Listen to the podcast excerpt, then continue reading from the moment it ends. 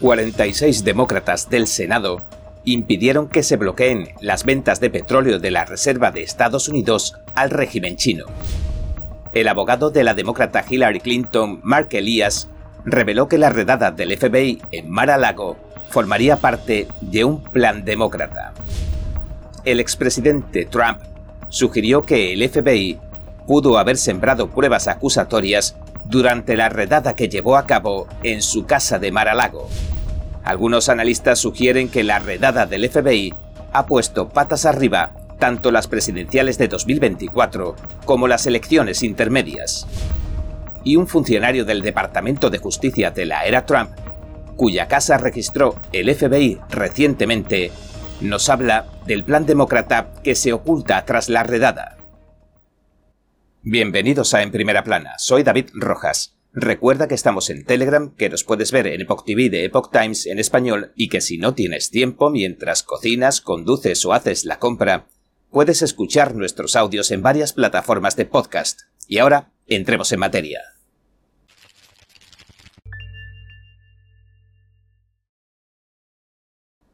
...46 demócratas del Senado impidieron recientemente que una enmienda legislativa del Partido Republicano bloquee la venta de petróleo de la Reserva Estratégica de Estados Unidos al régimen comunista chino. El senador Ted Cruz, un republicano de Texas, presentó la enmienda durante un proceso de votación por sorpresa que duró casi 16 horas, desde el sábado por la noche hasta el domingo por la tarde. Los senadores votaron muchas enmiendas y mociones. Todas formarán parte del proyecto de ley demócrata conocido como la Ley de Reducción de la Inflación de 2022.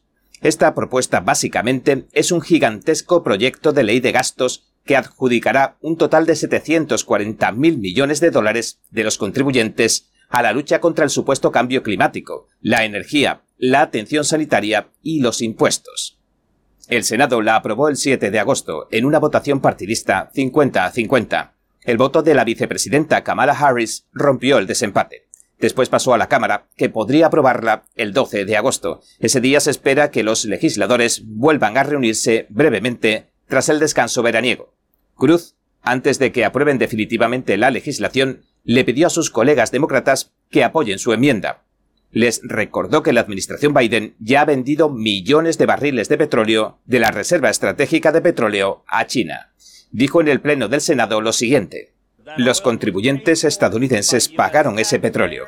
Mi proyecto de ley bloquearía al presidente para que no pueda venderle nuestro petróleo a los comunistas chinos. Me gustaría señalar también que se vendió a una empresa china propiedad del gobierno comunista, en la que una participación significativa era propiedad de una empresa de capital privado, que es propiedad, en una parte significativa, del propio hijo del presidente, Hunter Biden. El Departamento de Energía de Estados Unidos ya ha vendido desde septiembre de 2021 casi 6 millones de barriles de petróleo de sus reservas a Unipec America. Esta es la rama comercial en Estados Unidos de la compañía estatal china de petróleo y gas Sinopec, según los documentos del Departamento de Energía que revisó el Epoch Times. Para cada venta de las reservas, el departamento celebra una subasta y adjudica los contratos al mejor postor. La enmienda de Cruz habría añadido una nueva condición en el proceso de licitación. Según el texto de la enmienda, si una entidad o individuo quiere venderle petróleo a China, no se considerará que ésta ha hecho una oferta de compra válida a menos que la oferta sea 10 veces superior a la mayor oferta de compra que se haya recibido. El 7 de agosto se rechazaba la enmienda. La votación 54 a 46 no alcanzó la mayoría de 60 votos necesaria para que se aprobara. Cuatro demócratas del Senado se sumaron a los 50 republicanos que votaron a favor de la propuesta.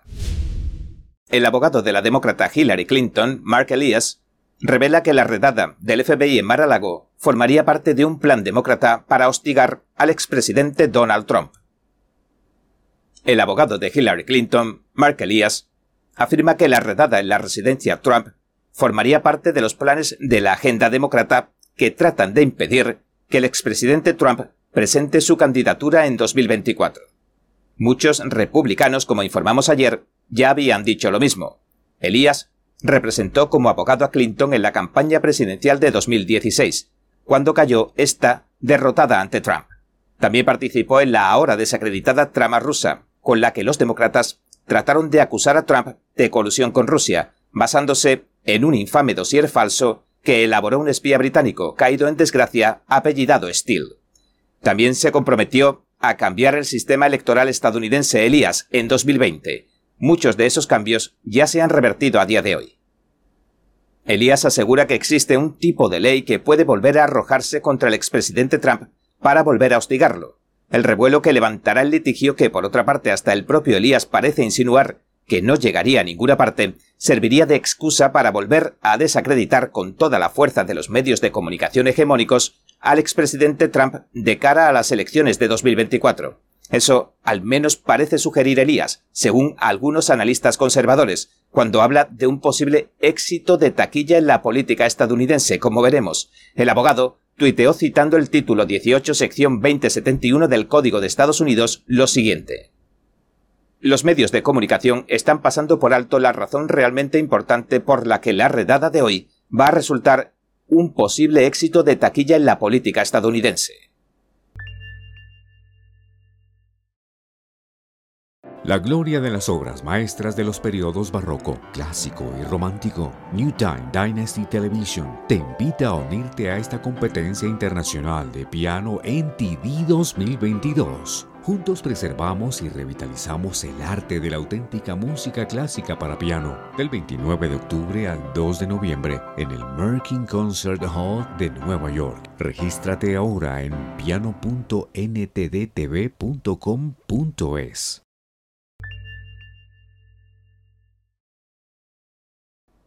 El expresidente Donald Trump sugirió que el FBI puede haber sembrado pruebas acusatorias durante la redada que llevó a cabo en su casa de Mar-a-Lago. Aseguró que incluso les impidieron a los miembros de su equipo vigilar lo que hacían los agentes.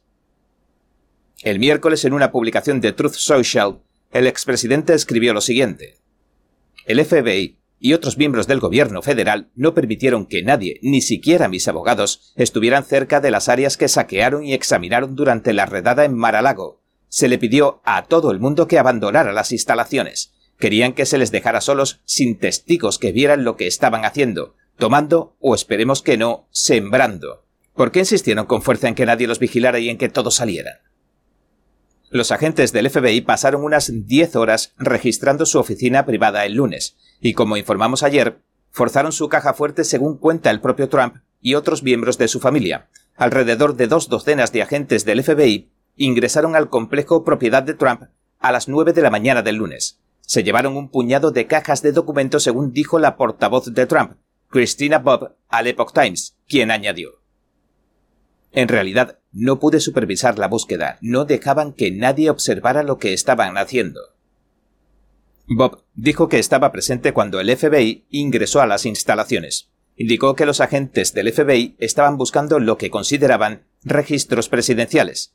Bob cree que no hallaron nada sustancial. Bruce Reinhardt, el juez federal de primera instancia de Florida, que firmó la orden para que el FBI registrara la propiedad del expresidente en Florida, tiene un pasado interesante. Trabajó como fiscal federal hasta 2008. Entonces se convirtió en el abogado defensor de los trabajadores del traficante sexual convicto y magnate Jeffrey Epstein. Entre los empleados estaban los pilotos de Epstein, un programador y otros tantos. La orden de allanamiento de Mar-a-Lago se emitió el 5 de agosto. Un día antes, el director del FBI, Christopher Wright, testificaba ante el Comité Judicial del Senado. Le preguntaron sobre los informes de algunos denunciantes que indicaban que su agencia se estaba politizando cada vez más. Wright tuvo que acortar el interrogatorio porque necesitaba viajar. Sin embargo, los registros de vuelo indicaron que usó un jet del FBI para viajar a un lugar de vacaciones en el norte del estado de Nueva York, según informó el New York Post. Como ni la oficina del fiscal general Merrick Garland ni el propio Garland han comentado públicamente ninguna información sobre la redada, se han generado incluso preguntas y condenas entre los políticos demócratas. El exgobernador Andrew Cuomo, crítico de Trump desde hace mucho tiempo, tuiteaba el martes sobre el Departamento de Justicia que lidera Garland lo siguiente. Debe explicar de inmediato el motivo de su redada y debe ser por algo más que una búsqueda de archivos intrascendentes, o se va a valorar como una táctica política, lo cual socavará cualquier investigación creíble en el futuro y la legitimidad de las investigaciones del 6 de enero. Cuomo insistió en que si no se daba una explicación plausible, y se dejaba claro que todo se hizo de buena fe, los republicanos podrían usar este hecho para desacreditar la investigación del 6 de enero. Este gobernador demócrata de Nueva York renunciaba el año pasado tras recibir varias acusaciones de que mantuvo conductas inapropiadas con sus empleadas, lo que niega categóricamente.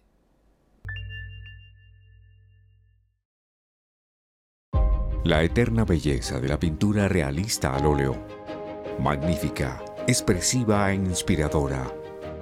El sexto concurso internacional de pintura figurativa de NTD guiado por la pura autenticidad, belleza y bondad. Lo invita a unirse con nosotros en un viaje de retorno al arte tradicional. Premio de oro, 10 mil dólares. Para más detalles, visite oilpainting.ntdtv.com.es.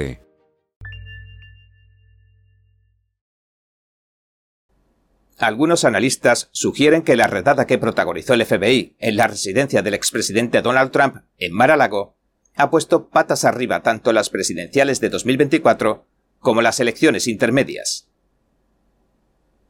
Ahora varias figuras republicanas, como el líder de la minoría del Senado Mitch McConnell, se apresuran a defender a Trump. Exigen que el Congreso investigue al FBI. Antes de la redada, McConnell y algunos otros congresistas republicanos se estaban volviendo cada vez más críticos con el expresidente desde que tuvo lugar el incidente del 6 de enero en el Capitolio. McConnell dijo en un comunicado lo siguiente. El fiscal general Garland y el Departamento de Justicia ya deberían haber dado respuestas al pueblo estadounidense y deben hacerlo inmediatamente. El líder de la minoría de la Cámara de Representantes, Kevin McCarthy, un republicano de California, fue un paso más allá y pidió una investigación. Dijo lo siguiente. El Departamento de Justicia ha llegado a un estado intolerable de politización armada. Una gran cantidad de otros republicanos, incluyendo al crítico de Trump, el gobernador Larry Hogan de Maryland, estalló tras conocer la noticia de la redada. Dijo en un comunicado lo siguiente. El pueblo estadounidense merece conocer todos los hechos lo antes posible, y pido al gobierno de Biden que haga públicos como mínimo los documentos que autorizan el registro del FBI. El gobernador de Florida, Ron DeSantis, que ha sido visto como candidato presidencial en 2024, salió en defensa de Trump. Tuiteó sobre la redada en casa de Trump lo siguiente. Es otra escalada en la instrumentalización de las agencias federales contra los oponentes políticos del régimen, mientras que personas como Hunter Biden son tratadas con guantes de seda. El martes por la mañana, Trump publicaba un anuncio de campaña en las redes sociales. Calificaba a Estados Unidos como una nación en decadencia, dijo que el aparato policial del país se ha convertido en un arma contra la oposición política como nunca antes. Un analista señaló que la redada obliga a los republicanos a reunirse de nuevo en torno a Trump. Michael McKenna, un antiguo funcionario de la Casa Blanca de Trump, le dijo al Washington Times lo siguiente. Va a crear una situación en la que el Partido Republicano va a tener que aglutinarse en torno a él, porque aquí solo hay dos opciones. Puedes estar con Trump o puedes estar con el FBI. Ningún republicano que se precie puede estar del lado del FBI. Marshall Auerbach, de Unhurt, comentó que si el Departamento de Justicia y el FBI no logran dar una razón coherente para la redada, esto sin duda mejorará las posibilidades presidenciales de Trump en 2024 y lo convertirá en un mártir. Ya durante su primer mandato, Trump fue capaz de explotar los dos intentos de impeachment y usarlos en su campaña de reelección, dijo Auerbach y añadió. Esta redada bien podría servirle de base para su campaña de 2024. Al hacerlo, desatará un caos político a tal grado que hará que el mandato 2016-2020 parezca un juego de niños. El veterano comentarista y periodista Walter Kern tuiteó que después de las acciones del FBI, Trump podría descargar el vídeo de la redada de las cámaras de seguridad de su casa y tener uno de los anuncios de campaña más apasionantes de todos los tiempos ya hecho y un columnista de Town Hall, Matt Vespa, argumentó Si Trump estuvo alguna vez al borde de no presentarse y no creo que lo haya estado nunca, entonces este acto seguro que le va a hacer presentarse de nuevo en 2024.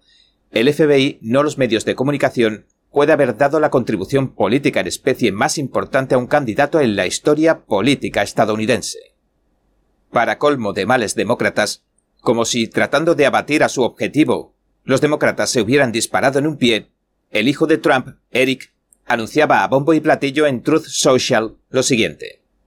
Última hora, DonaldJTrump.com está rompiendo todos los récords de recaudación de fondos. Me han dicho que ha recaudado más dinero en las últimas 24 horas que nunca antes en la historia reciente. El pueblo estadounidense está enojado.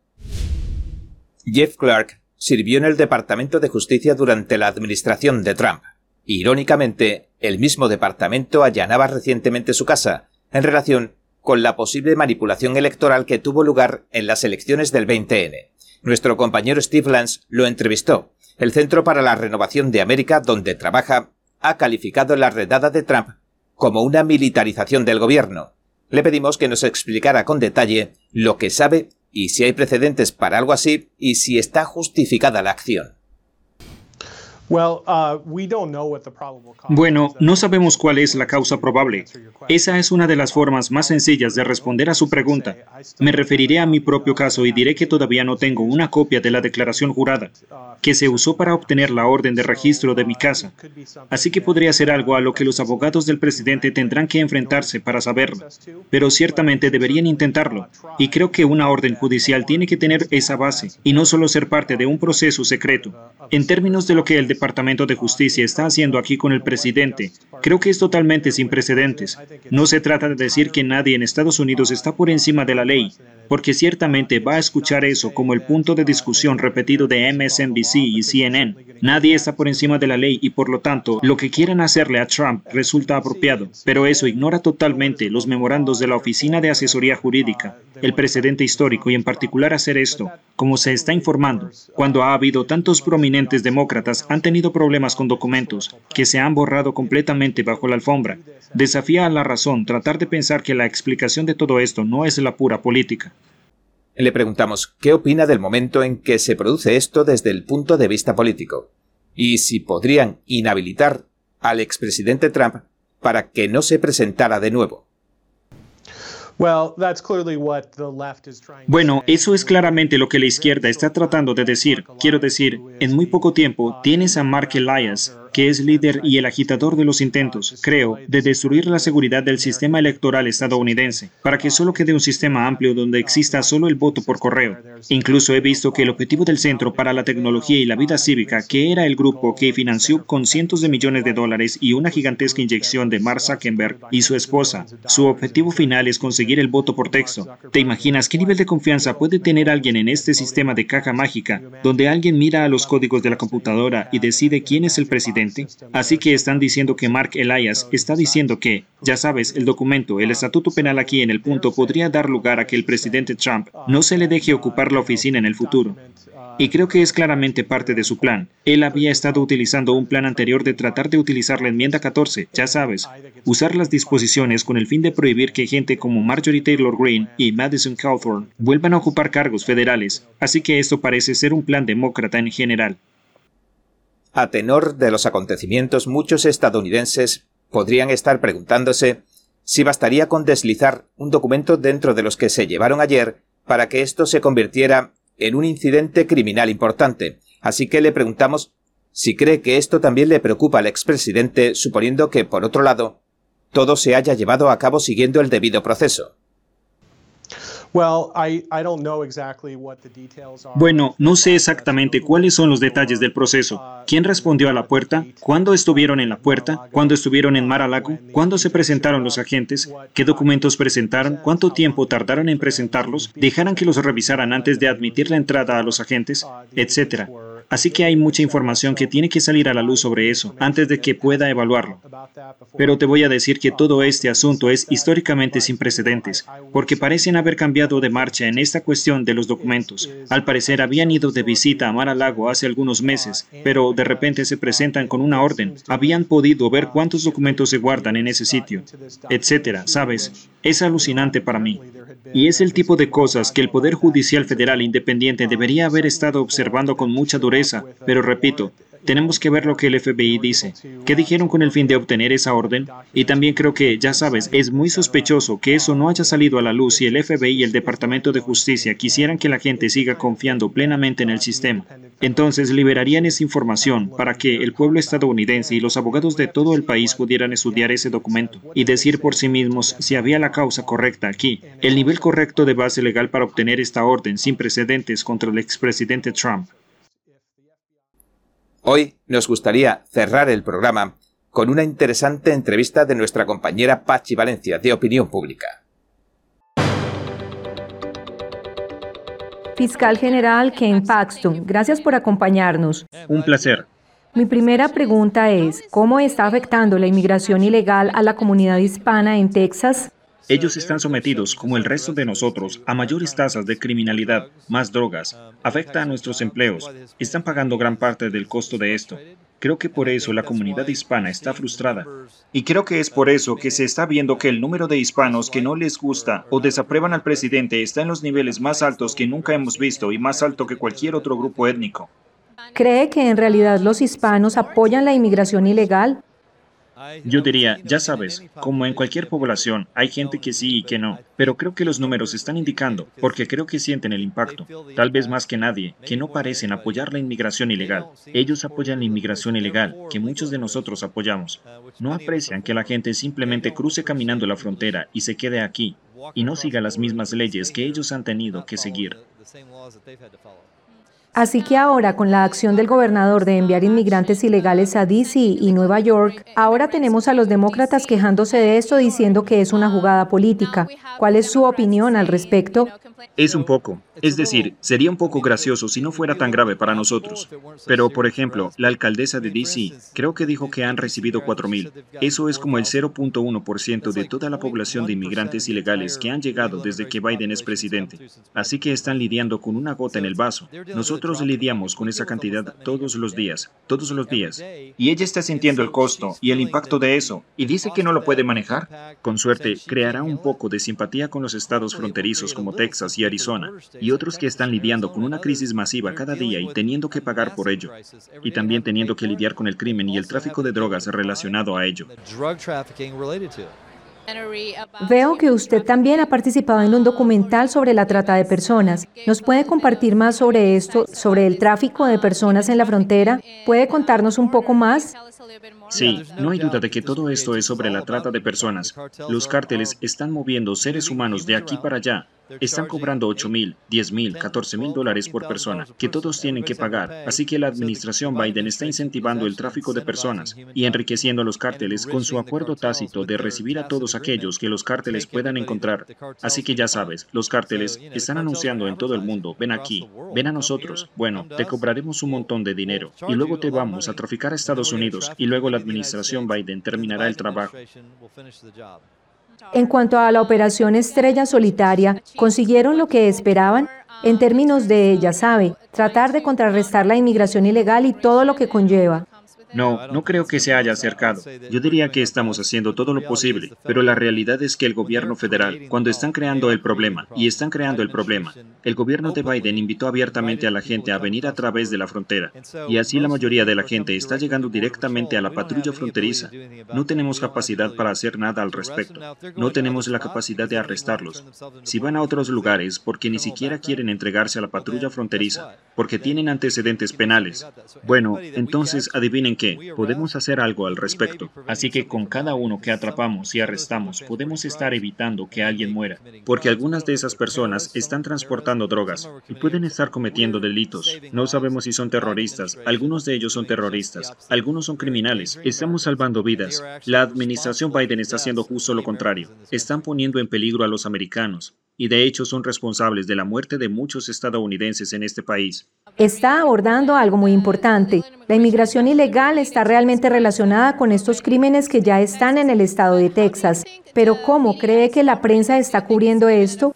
¿Cree que ha sido justa en su cobertura? No, la prensa está tratando de evitar este tema. Biden está tratando de... Ni siquiera ha estado allí. Kamala nunca ha estado allí. Nadie está tomando esto en serio. Creo que Mallorca estuvo allí una vez por un problema tan nacional y por las consecuencias de la muerte de tanta gente y el costo general y los costos sociales y económicos. Ya sabes, ellos demuestran con sus acciones que no les importa. Y no solo que no les importa, simplemente quieren ignorarlo y seguir fomentando el tráfico de personas. ¿Hay algo más que quiera decir sobre la inmigración ilegal para nuestra audiencia? Diría que esto no es solo un problema de Texas o de Arizona. Somos estados fronterizos, pero debido a las políticas de la administración Biden, que transportan personas a todo el país, en particular a los estados republicanos, todos nos estamos convirtiendo en estados fronterizos. La ciudad de Nueva York se está convirtiendo en una ciudad fronteriza. Washington, D.C. se está convirtiendo en una ciudad fronteriza. Es porque la administración Biden ha fomentado todo esto. Fiscal General, muchas gracias por acompañarnos.